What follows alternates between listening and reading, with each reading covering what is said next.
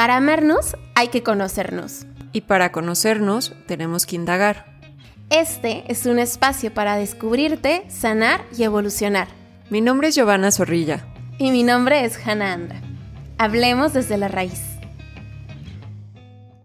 Hola, bienvenidos a este nuevo episodio del podcast del día de hoy. Tenemos un tema que también es muy interesante porque es de los que más nos traen a terapia, de los que más incluso nos llevan también a terapia, y son las expectativas. Esas expectativas que tenemos hacia nosotros, las que tenemos hacia otras personas, Creo que es un tema muy natural porque también como seres humanos tenemos esta naturaleza de tener expectativas, pero ahorita vamos a platicar también de en qué momento mm, tal vez no funcionan tanto o tal vez se inclinan más hacia algo que nos causa muchísimo estrés, culpa y ansiedad, más que ayudarnos a formar un caminito hacia lo que queremos.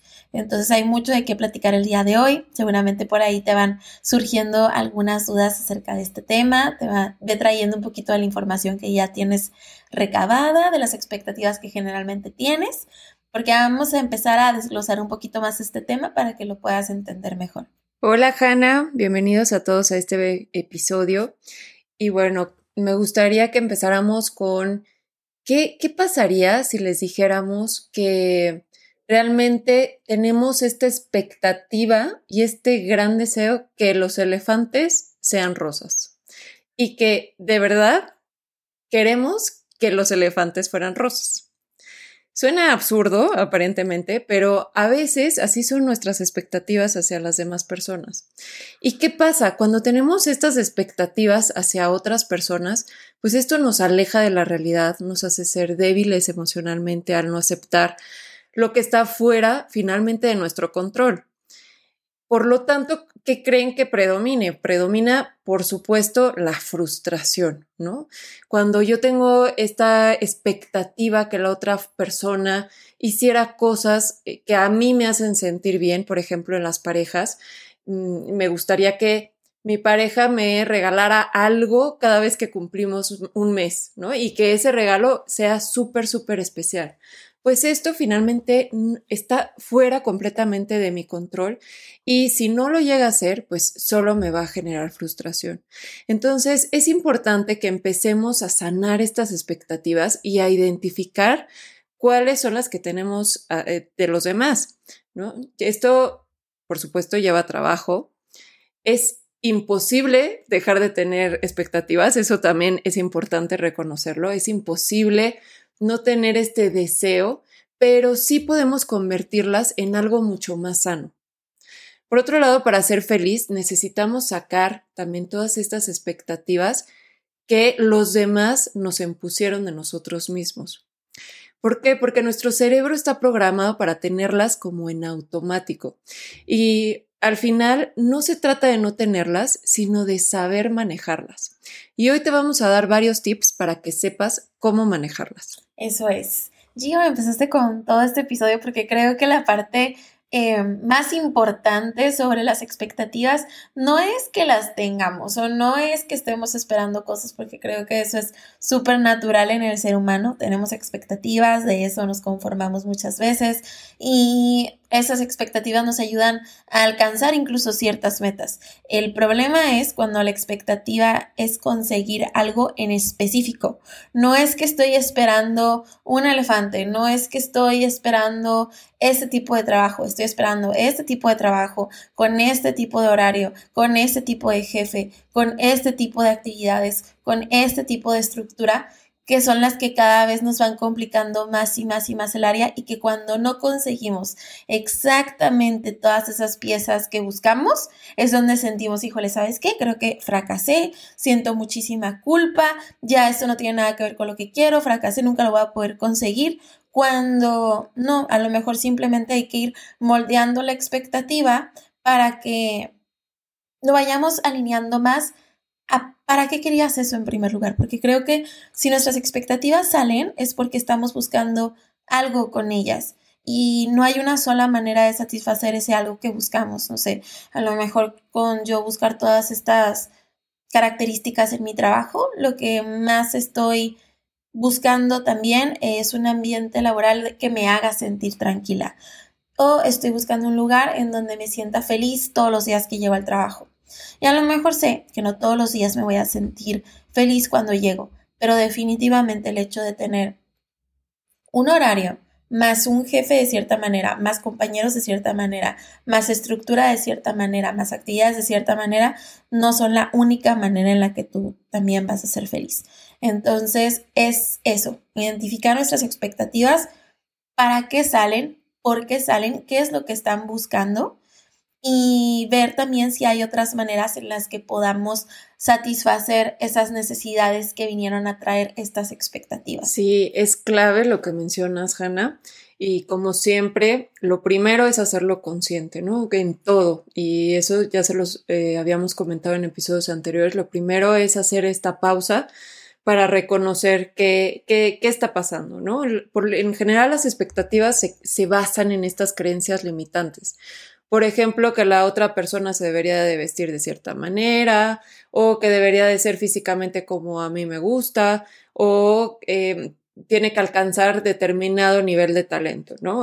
Aquí podemos ver claramente los ejemplos de papás con, con sus hijos que tienen que sacar 10 en la escuela y además ser el mejor en deportes y además eh, ser súper popular, ¿no? Entonces, para gratificarlo solemos tener estas expectativas acerca de nosotros y de los demás y del entorno.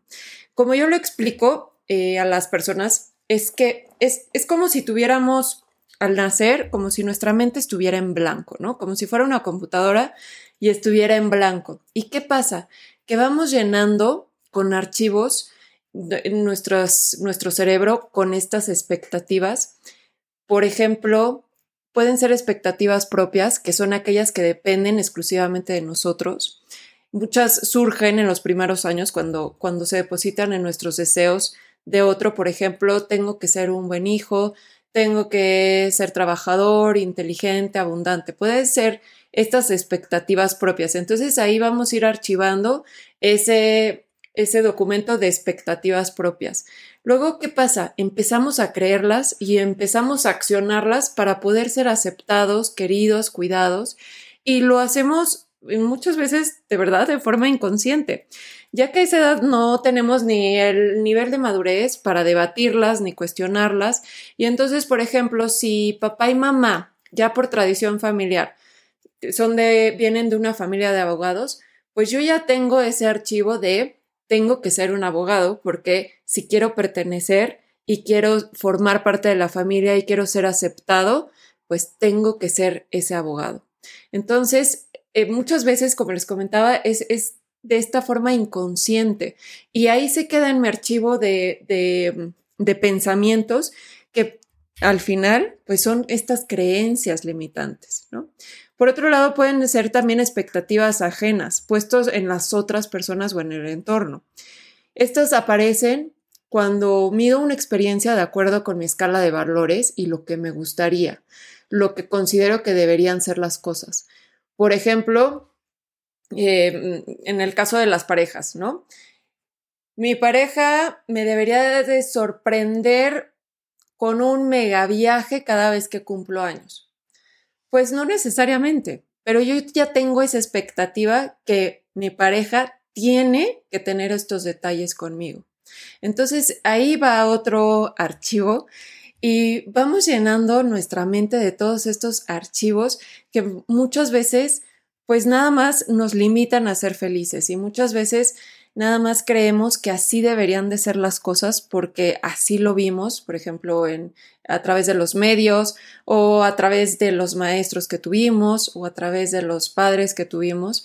Y entonces a lo, a lo que los invitamos es hacer conciencia de esta parte de identificar cuáles son esos archivos que yo tengo desde años atrás y cuáles realmente me sirven, cuáles son que yo decido tenerlos y cuáles son definitivamente algunos que nada más me limitan y que no me hacen sentir bien conmigo mismo y que nada más son expectativas que finalmente me alejan de ese bienestar.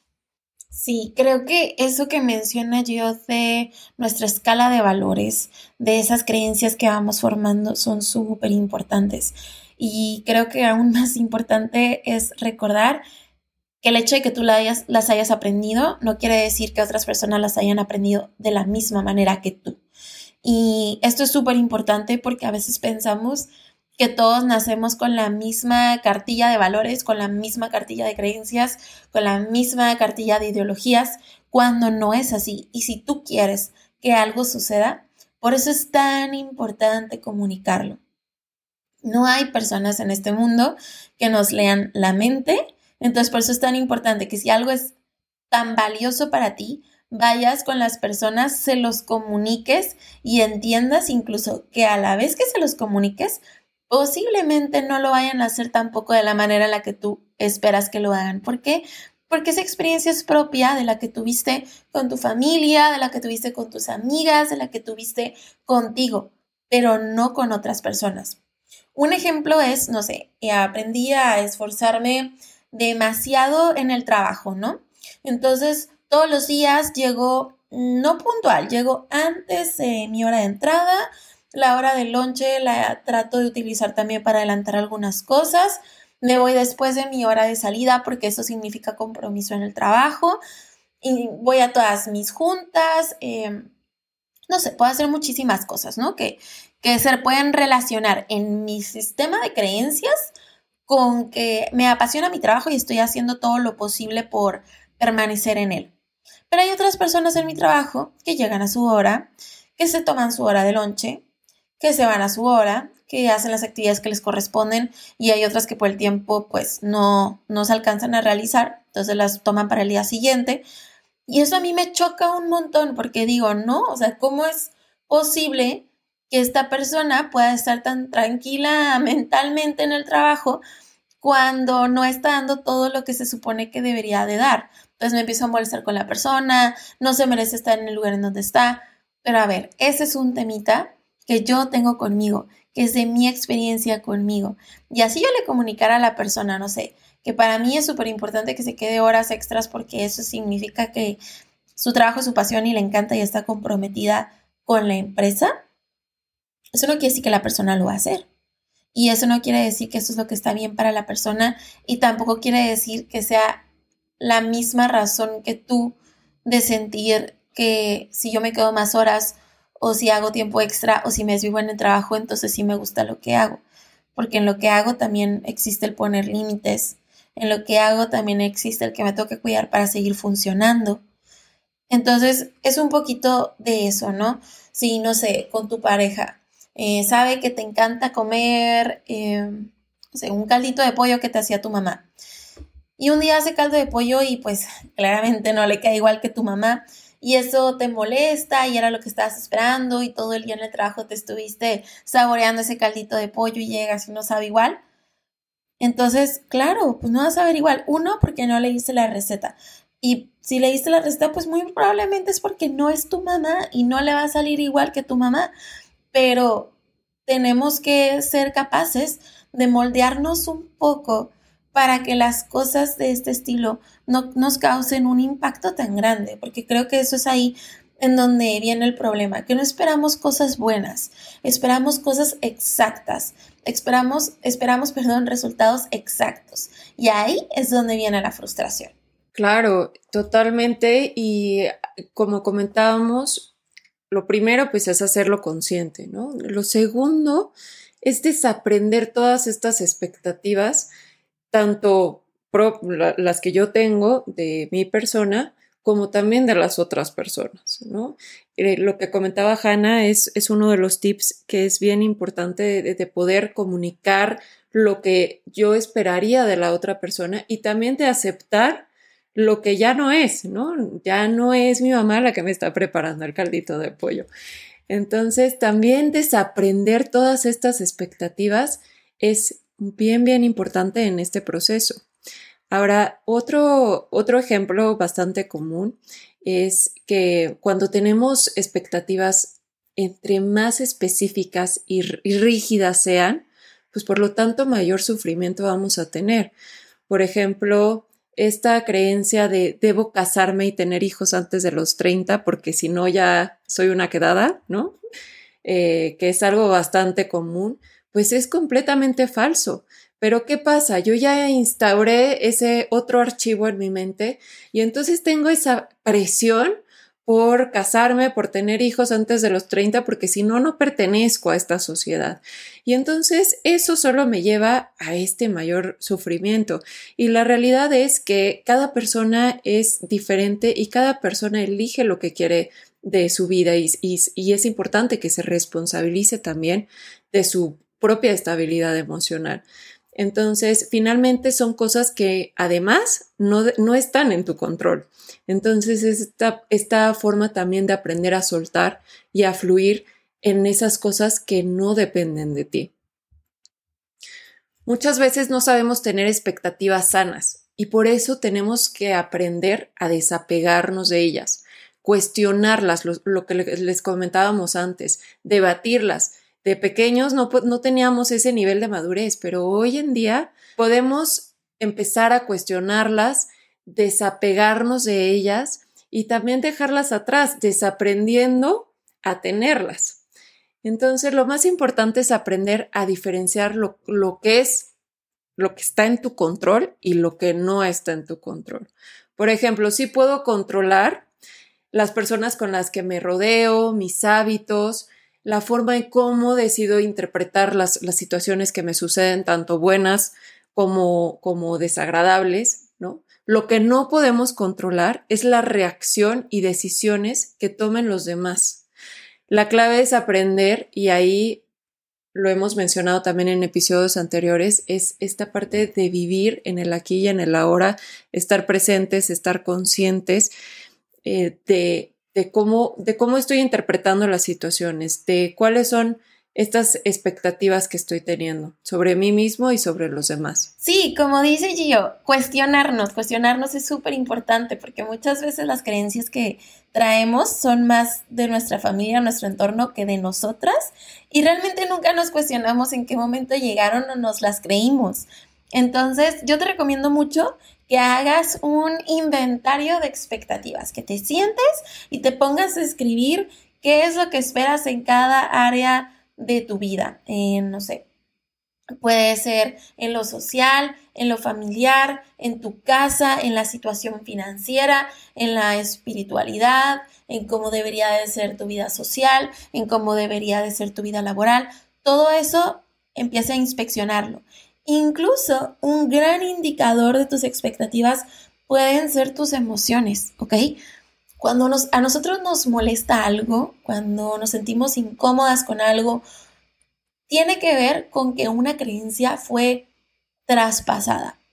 Un ejemplo, ¿no? Que digo, esto claramente eh, es natural porque es un escenario agresivo y complicado, pero digamos que yo voy pasando por la calle y veo que están asaltando una viejita. Entonces, claramente eso me asusta, eso me molesta, a lo mejor me trato de acercar si hay otra persona para podernos acercar y ayudar. Y eso es algo que me impacta, ¿no? Pero si hay una persona del otro lado de la calle, a lo mejor, que está acostumbrada a ver este tipo de situaciones o que incluso se dedica a asaltar de la misma manera, a lo mejor no le causa tanto impacto. O a lo mejor es un ladrón también que Em, solamente le roba a las personas de cierto rango de edad. Pero cuando ve que le roban a una viejita, ahí sí se prende. Entonces tenemos que empezar a ver cuáles son esas cosas que nos encienden, que nos detonan cierta emoción, porque nos pueden dar pistas también de cuáles son nuestras creencias y si esas creencias se han vuelto expectativas. Y este inventario que tú crees de expectativas, llévatelo para ir inspeccionando, para ir así investigando en tu vida cuáles son las más fuertes y cuáles son incluso las que te causan cierto malestar. Y de ahí ya pasa ese cuestionamiento de, a ver, ¿esto es realmente lo que yo quiero o es lo que me enseñaron mi familia, mis amigos, la sociedad, el entorno que me rodea? ¿Cómo es que esta expectativa me sirve? ¿Cómo es que esta expectativa incluso me detiene de hacer o tener otras cosas que quisiera? cómo es que esta expectativa pudiera ayudarme, qué me tomaría el soltar esta expectativa, qué podría perder de soltar la expectativa y también qué pudiera ganar de soltar la expectativa. Creo que son algunas preguntas que nos podemos hacer para cuestionarnos un poquito más este tema y que nos pudiera ayudar mucho a saber en dónde estamos paradas en este tema en específico. Sí, resumiendo un poco lo que hemos hablado, el primer tip es hacer conciencia, ¿no? este ejercicio que Jara nos explica, ese sería el número uno. El número dos sería desaprender, ¿no? De eh, desapegarnos de esas expectativas de las cuales no queremos tener en nuestra vida. El número tres sería responsabilízate. A ver, esta parte de lo que hablábamos, si yo quiero que, que mi pareja me dé un regalo cada vez que cumplimos un mes, entonces es bien importante aprender a expresarlo de una forma positiva. Por ejemplo, me gustaría que recordáramos cada vez que cumplimos un mes y si se puede, hagamos algo juntos, ¿no? El número cuatro sería ver lo que realmente importa. Igual y yo tengo la expectativa de encontrar a este príncipe azul que sea guapísimo, que sea fit, que que sea igual y hasta vegano, ¿no? En lugar de ver lo que realmente importa, que sea confiable, que sea responsable, que realmente me ame, por ejemplo, ¿no? Entonces, es parte también de esta conciencia. El número cinco es vive lo que quieras mañana. Por ejemplo, si tengo la expectativa de encontrar un trabajo donde gane mucho dinero, pero realmente me preguntas qué es lo que, lo que quiero de mi vida y te digo, quiero sentirme en paz, pues entonces habría que replantarse cómo puedo sentir esta paz. Tener primero paz para que eh, cuando el trabajo llegue, pues no, no, si no llegara ese trabajo que tanto espero, pues aún así pueda yo sentirme en paz, porque el, tener ese trabajo ya no está en mi control, ya está fuera de mi control. El número seis es cambiar mi diálogo interno. No es lo mismo decir, mi pareja me tiene que llevar a cenar al lugar donde tantas veces le he dicho que quiero ir, a me gustaría que mi pareja tuviera esa idea. Sin embargo, no es algo que necesito, no lo espero. Si me regala otra cosa, pues igual y podremos ir a cenar a ese lugar que tanto quiero otro día. El número siete es aprender también a cambiar de rumbo.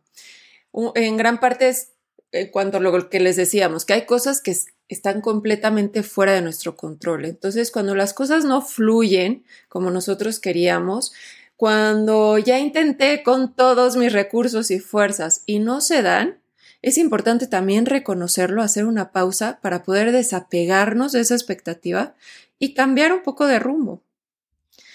El número 8 es visualizar.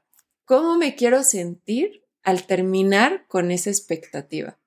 Hay varios estudios que comprueban que el que tú te visualices, por ejemplo, teniendo el trabajo de tus sueños, ¿cómo te haría sentir? Y que realmente lo vivas como si, si lo estuvieras, como si estuvieras en ese momento.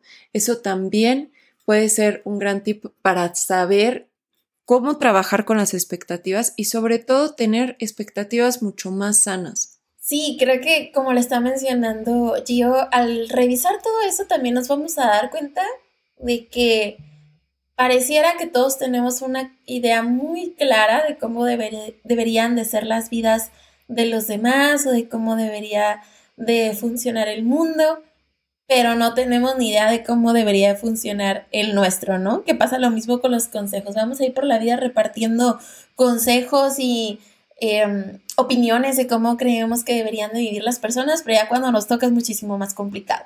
Entonces eso va para ambos lados, tanto para cuando tengas expectativas de los demás, como para cuando tengan expectativas de ti, de decir, ¿sabes qué?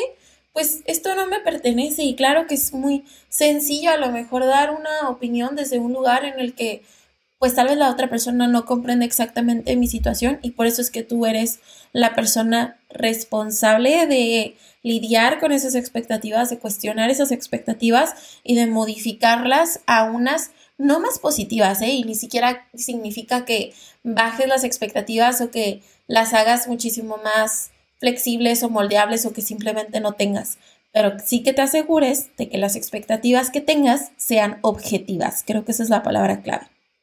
A ver, al final pues lo más importante es pues dejar a un lado estos deberías, el también dejar de juzgar, el poder estar más presente y el poder tener estas expectativas de una forma mucho más sana. Así que esperamos que les haya gustado el episodio de hoy. Dejen, recuerden dejarnos sus comentarios, dudas y bueno, los esperamos el próximo episodio. Muchísimas gracias. Cuídense mucho y acuérdense de aceptar la realidad, vivir en el presente y estar muy conscientes de lo que está pasando, porque esa es la única manera en la que realmente podemos actuar sobre lo que sentimos y lo que pensamos. Nos vemos en otro episodio. Adiós.